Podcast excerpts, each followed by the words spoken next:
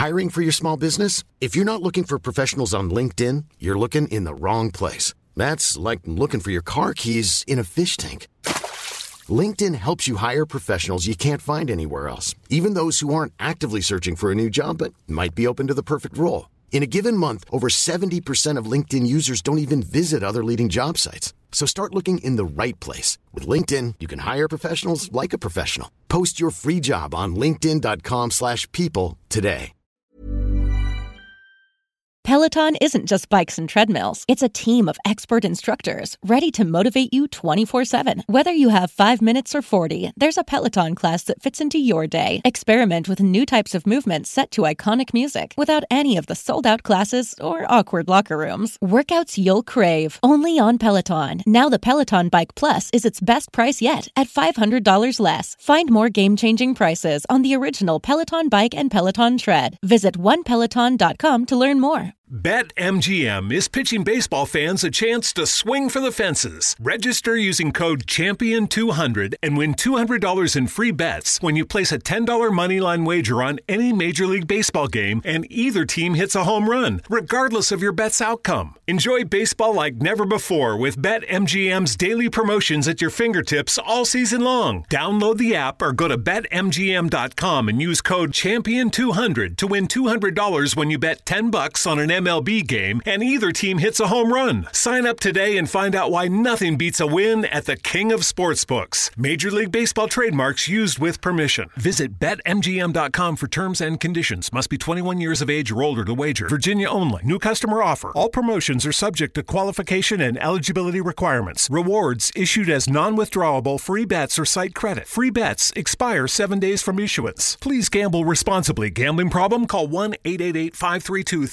888 532 3500. No hay ninguna duda de que esta reforma laboral ha sido la más perjudicial para los trabajadores de toda la historia de la democracia española. Y da igual lo que puedan decir sus defensores, porque eso es algo absolutamente irrefutable. Absolutamente irrefutable.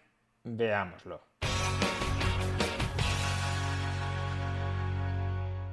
Ahora que el gobierno de Unidas Podemos pretende derogar la reforma laboral que aprobó el Partido Popular en el año 2012, Eduardo Garzón ha publicado un vídeo defendiendo la derogación de esa reforma laboral.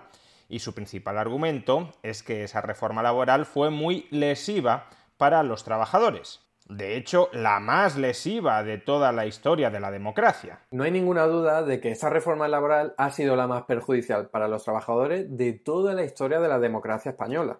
Le ha faltado decir que no solo es la más perjudicial para los trabajadores de toda la historia de la democracia, sino que es la más perjudicial desde el fascista y franquista fuero del trabajo del año 1938. En tal caso, habríamos visto cuál es el alineamiento, el posicionamiento ideológico de cada uno. Pero dejando esto de lado, veamos en qué argumentos fundamenta Eduardo Garzón su afirmación. Con el paso del tiempo se ha podido comprobar a través de diversos estudios que la reforma laboral logró su objetivo, empujó a la baja los salarios y precarizó las condiciones de trabajo. Porque el objetivo era ese, era perjudicar, era damnificar a los trabajadores precarizando sus condiciones laborales.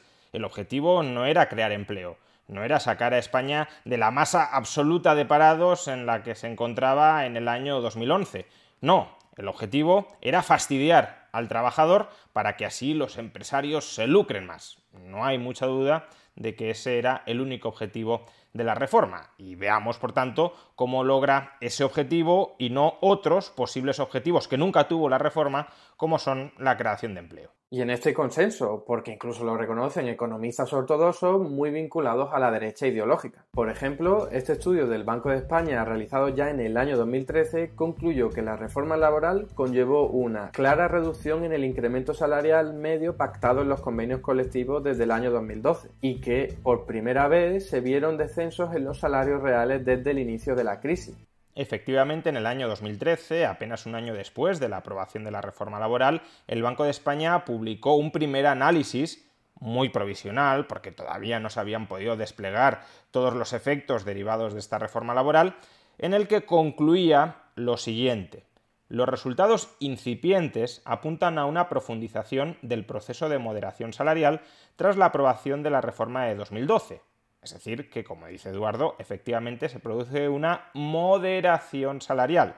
y en algunos casos, incluso en algunos trimestres, se pudo producir un descenso de los salarios reales, que no de los salarios nominales.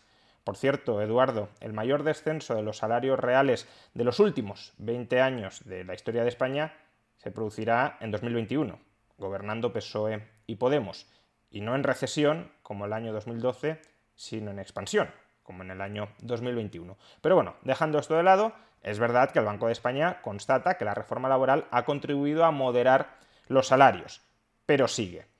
Esta moderación salarial podría estar empezando a reflejar una mayor sensibilidad del proceso de determinación salarial a la situación específica de las empresas.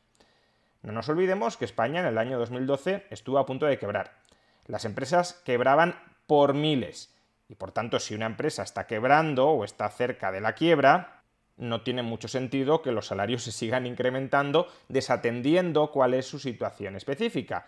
Por eso el Banco de España no considera que sea negativo que se moderen los salarios en plena recesión, cuando el país está al borde de la quiebra sino que considera que es algo deseable que debería haberse logrado mucho antes, que haya una conexión entre la productividad de la empresa y los salarios. Y sigue el Banco de España. No obstante, todavía no se observa un incremento significativo del grado de descentralización del sistema de negociación. Es decir, que todavía no hay una gran descentralización de la negociación colectiva como pretendía la reforma. Año 2013, desde entonces las cosas han, han mejorado en ese sentido. Por su parte, la utilización de los mecanismos de flexibilidad interna introducidos se ha concentrado en las empresas de mayor tamaño. En el ámbito del empleo, yo creo que el empleo afecta de alguna manera a los trabajadores. No es algo irrelevante para un trabajador si está en paro o está trabajando. Por tanto, cuando Eduardo dice la reforma que más ha perjudicado a los trabajadores, pues la variable empleo, creo, diría yo, que también es relevante. Dice el Banco de España algo que a Eduardo se le ha olvidado mencionar. En el ámbito del empleo, los resultados tienden a mostrar un cierto impacto positivo sobre el empleo neto que cabría asociar a la moderación salarial observada aunque la evidencia es menos concluyente. Todavía es complicado de decir en el año 2013 si la reforma laboral había tenido o no una influencia positiva sobre la creación de empleo, aunque parece ser que sí, pero desde luego sacar conclusiones muy rotundas en el año 2013 es precipitado. Finalmente, no se observan avances apreciables en términos de la composición de los flujos de empleo, que siguen dominados por los asalariados con contrato temporal. Es verdad que la reforma laboral no ha contribuido demasiado a mejorar la temporalidad, no la ha empeorado, en el año 2007, 2006, 2005, con la anterior legislación laboral, era peor de lo que es en la actualidad. Pero desde luego no ha sido un gran avance a la hora de dejar de ser, de que España deje de ser el país con la tasa de temporalidad más alta de Europa.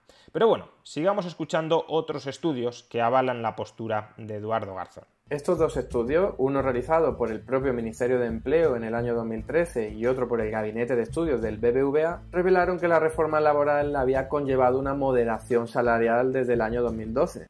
Hombre, de entrada está bien que cites el informe de evaluación de la reforma laboral del Ministerio de Trabajo porque contiene un recuadro que a lo mejor se te ha pasado sobre cuáles son los objetivos de la reforma laboral. En particular, primero, favorecer la flexibilidad interna en las empresas como alternativa real a la destrucción de empleo. The I didn't realize you liked me that way deal. Because it's one thing to receive McDonald's, but an entirely other thing to know that they woke up early to face the world and bring you McDonald's breakfast still hot in the bag. Appreciate you. There's a deal for every morning. Now grab two loaded sausage burritos for only three bucks. Prices and participation may vary. Single item at regular price cannot be combined with any other offer or combo meal. Ba-da-ba-ba-ba. Hi, how can I help you today? As a McDonald's employee, you say those words quite often. But how about when you need help, like consulting a doctor? Hi, how can I help you today? When you work for a McDonald's restaurant, we take care of you like family. With free virtual doctor's visits, including getting prescriptions and refills for you and everyone in your family.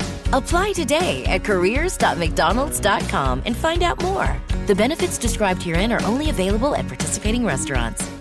Es decir, evitar la destrucción de empleo, favorecer la permanencia en el empleo. Segundo, modernizar la negociación colectiva para acercarla a las necesidades específicas de empresas y trabajadores y fomentar el diálogo permanente en el seno de la empresa. Tercero, mejorar la empleabilidad de los trabajadores a través de la formación y la eficacia de la intermediación laboral. Cuarto, fomentar la creación de empleo estable y de calidad y reducir la dualidad laboral. Quinto, combatir el absentismo laboral injustificado. Y sexto, reforzar los mecanismos de control y prevención del fraude, de protección de los derechos de los trabajadores y de lucha contra la competencia desleal a las empresas. Entre esto y lo que tú nos has contado, que son los objetivos de la reforma laboral. La reforma laboral logró su objetivo, empujó a la baja los salarios y precarizó las condiciones de trabajo. Entre lo que tú nos dices y lo que dice el informe al que te remites, hay una cierta diferencia. Pero sigamos analizando ese informe al que te remites. Por un lado, es verdad que el informe constata que se está produciendo un proceso de moderación salarial y desindexación muy positivo para la salida de la crisis. ¿Por qué considera el informe que es positivo que haya moderación salarial? Pues porque como la estructura económica, la estructura empresarial de España se tenía que reajustar, se tenía que recomponer, teníamos una economía muy escorada hacia el ladrillo y tenía que surgir, tenía que engrosar un nuevo sector exportador que reemplazara la languideciente economía del ladrillo, pues durante todo ese proceso de cambio, si los salarios se disparaban, esa reestructuración se dificultaba. Pero en cualquier caso, no es relevante si el estudio considera o no que la moderación salarial es positiva. Lo relevante son los efectos que este estudio encuentra. Y es verdad que uno de los efectos es la moderación salarial. Pero ¿cuál es el otro efecto que encuentra este estudio? Y que también afecta de una manera, yo creo que relevante a los trabajadores? Pues algo que tiene que ver con el empleo. Qué cosa más rara que juzguemos una reforma laboral en parte por sus efectos sobre el empleo. Leamos qué dice este informe de evaluación de la reforma laboral al que se ha remitido Eduardo Garzón, pero que ha citado de un modo un tanto incompleto. El empleo asalariado privado es el principal objeto de la reforma laboral el principal objeto de la reforma laboral es el empleo privado. Supongo que cuando Eduardo leyó esto, si es que lo leyó, entendió que el objeto era precarizar el empleo privado, no crear empleo privado. Pero bueno, a lo mejor es un problema de, de comprensión. El empleo asalariado privado es el principal objeto de la reforma laboral y por tanto el colectivo en el que debe centrarse el análisis del impacto. El empleo asalariado privado es el principal afectado por las medidas introducidas por la reforma laboral. Su evolución en los cuatro trimestres posteriores a la reforma laboral ha sido más positiva que en los cuatro trimestres anteriores, a pesar de que la actividad económica se contraía a un mayor ritmo la menor destrucción de empleo asalariado privado es coherente con otros indicadores que apuntan a un uso más intensivo de la flexibilidad interna como vía de ajuste. Por tanto, en ausencia de la reforma, la destrucción de empleo habría sido mayor y los datos evidencian un mejor funcionamiento del mercado de trabajo español que estaría contribuyendo al mantenimiento del empleo. Entiendo que esta menor destrucción de empleo es lo que Eduardo juzga la reforma laboral más dañina para los trabajadores de toda la historia de la democracia e incluso de la dictadura. Supongo que lo beneficioso habría sido una reforma laboral que destruyera mucho más empleo del que se estaba destruyendo, porque así los trabajadores salen muy beneficiados. Sigamos ahora con el otro informe que cita Eduardo Garzón, el del BBVA Research el análisis de la economía española del segundo trimestre, publicado en el segundo trimestre del año 2013. Este informe es verdad que de nuevo constata una moderación de los salarios, pero veamos en qué contexto describe esa moderación de los salarios. La gráfica 34 nos muestra que la mayor parte del incremento de la tasa de paro entre los años 2008 y 2012, 17,5 puntos de aumento del paro, se puede explicar por las rigideces de precios y salarios, casi 10 puntos. Es decir, de los 17,5 puntos en los que aumenta el paro entre el año 2008 y 2012, 10 puntos se debe a la rigidez de precios y salarios. Y ahí continúa el BBVA Research. La moderación salarial que hemos observado durante el último año podría haber relajado las presiones anticompetitivas de carácter negativo sobre la oferta laboral del mercado de trabajo español.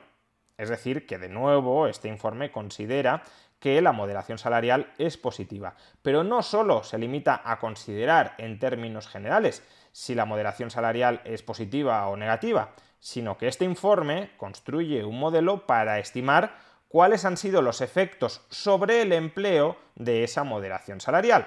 algo que Eduardo no menciona como consecuencia, favorable o desfavorable, no lo sabemos, sobre los trabajadores españoles. ¿Y qué estimación hace el BBVA Research sobre los efectos de la reforma laboral en materia de empleo? Pues atención, los resultados nos muestran que si las demandas salariales no se hubiesen relajado en el año 2012, se habrían perdido a corto plazo 60.000 empleos adicionales, incrementando la tasa de paro en 0,6 puntos.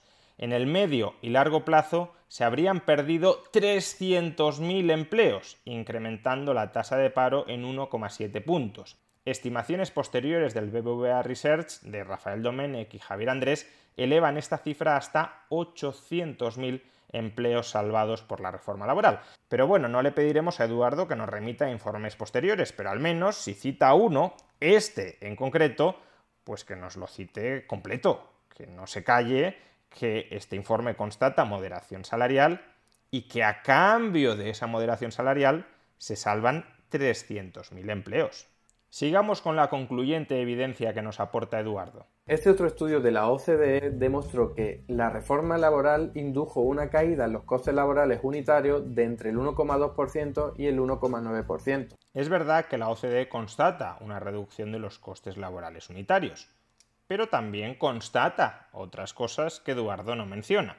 Por ejemplo, sobre las contrataciones, dice ese informe, el mismo que está citando Eduardo, se estima que la reforma ha incrementado la tasa de contratación indefinida en un 13%. Además, el incremento en la contratación indefinida parece haberse concentrado en la contratación indefinida a jornada completa. En particular, se estima que la reforma ha incrementado la tasa de contratación de los contratos indefinidos a jornada completa en un 18% mientras que no encontramos efectos significativos sobre los contratos a tiempo parcial. Por el contrario, estimamos que la reforma ha tenido un efecto positivo sobre la contratación temporal del 7%, si bien esta estimación no es significativa bajo algunas especificaciones. En cuanto a la duración del desempleo, dice la OCDE, Nuestros resultados estiman que la reforma laboral del año 2012 ha incrementado la probabilidad de abandonar el desempleo y encontrar empleo para cualquier desempleado de cualquier duración, el efecto de la reforma es significativo solo para las transiciones del desempleo al empleo con contrato indefinido, cuya probabilidad, la probabilidad de pasar del desempleo a tener un empleo indefinido, se ha incrementado de media en un 24% durante los primeros seis meses de desempleo, que es el periodo en el que la mayor parte de estas transiciones se produce. Por el contrario, el efecto de la transición desde el desempleo el efecto de pasar de la situación de desempleo a un contrato temporal es insignificante. Es decir, que la reforma, según la OCDE, no ha facilitado la contratación temporal, no ha facilitado, no ha incrementado la probabilidad con respecto a la situación previa a la reforma de que un desempleado pase a tener un empleo temporal. Lo que ha incrementado es la probabilidad de que un desempleado encuentre empleo indefinido, pero no empleo temporal. Sobre la destrucción de empleo, que no tiene por qué ser el despido. Hay otras razones por las que eh, se pierde el empleo, por ejemplo, porque concluye el contrato. Dice la OCDE, nuestra estimación muestra que la reforma laboral de 2012 ha reducido significativamente la proporción de trabajadores que abandonan una empresa en un trimestre.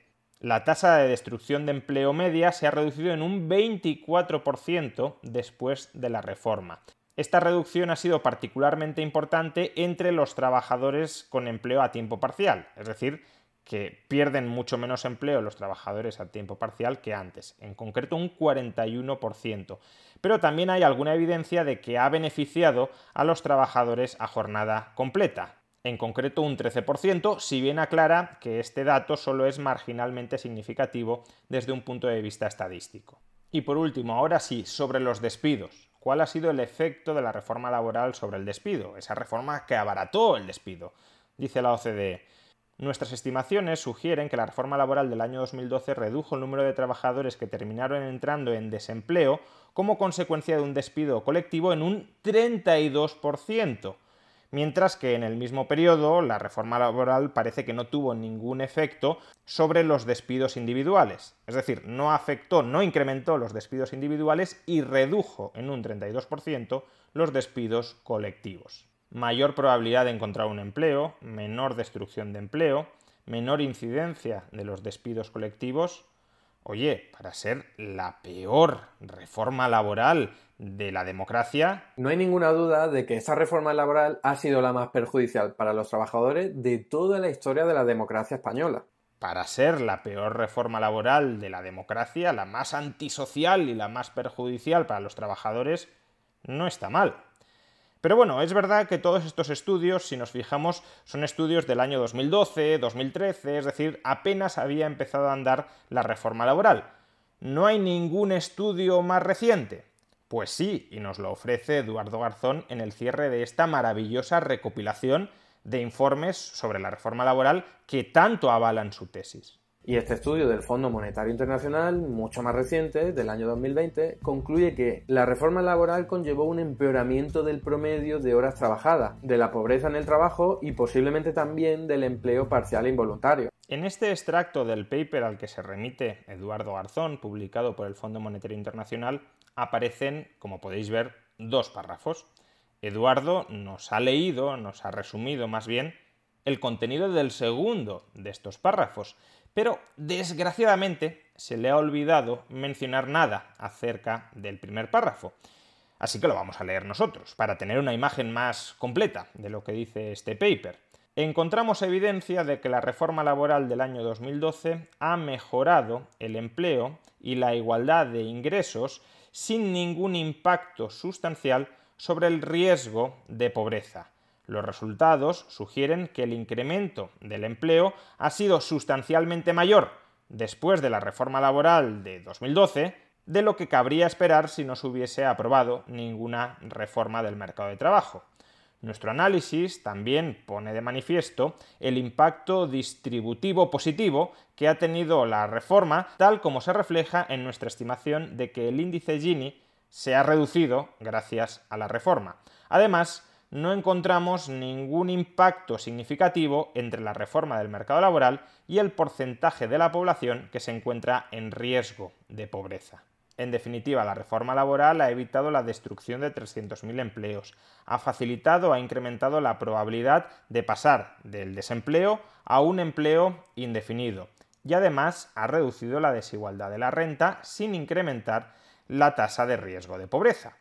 Todos estos parámetros, que supongo que quedaban fuera de los objetivos de la reforma laboral, han sido daños o beneficios colaterales que no eran directamente buscados, porque lo que buscaba la reforma era maltratar a los trabajadores, perjudicar a los trabajadores y, claro, que encuentren empleo, que se reduzca la desigualdad, pues es algo que los malvados defensores de esta reforma laboral evidentemente no pretendían. Les ha salido el tiro por la culata, al menos en parte. Pero claro, si picoteamos por aquí y por allá y omitimos aquellas partes de los informes que a lo mejor muestran una imagen que no es del todo acorde con nuestras tesis, pues evidentemente podemos llegar a conclusiones tan sólidas, tan bien fundamentadas como esta. No hay ninguna duda de que esa reforma laboral ha sido la más perjudicial para los trabajadores de toda la historia de la democracia española. Y da igual lo que puedan decir sus defensores, porque eso es algo absolutamente irrefutable. Absolutamente irrefutable, Eduardo. Absolutamente irrefutable.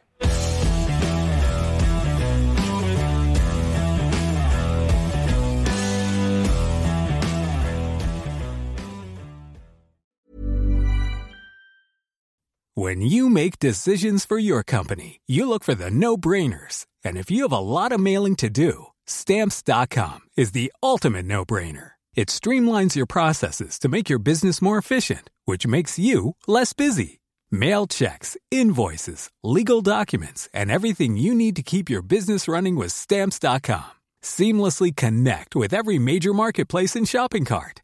Schedule package pickups and see your cheapest and fastest shipping options from different carriers with rates up to 89% off USPS and UPS rates. And with the Stamps.com mobile app, you can take care of mailing and shipping wherever you are. Make the same no-brainer decision as over 1 million other businesses with Stamps.com. Sign up with Code PROGRAM for a four-week trial, plus free postage and a free digital scale. No long-term commitments or contracts. That's Stamps.com. Code PROGRAM.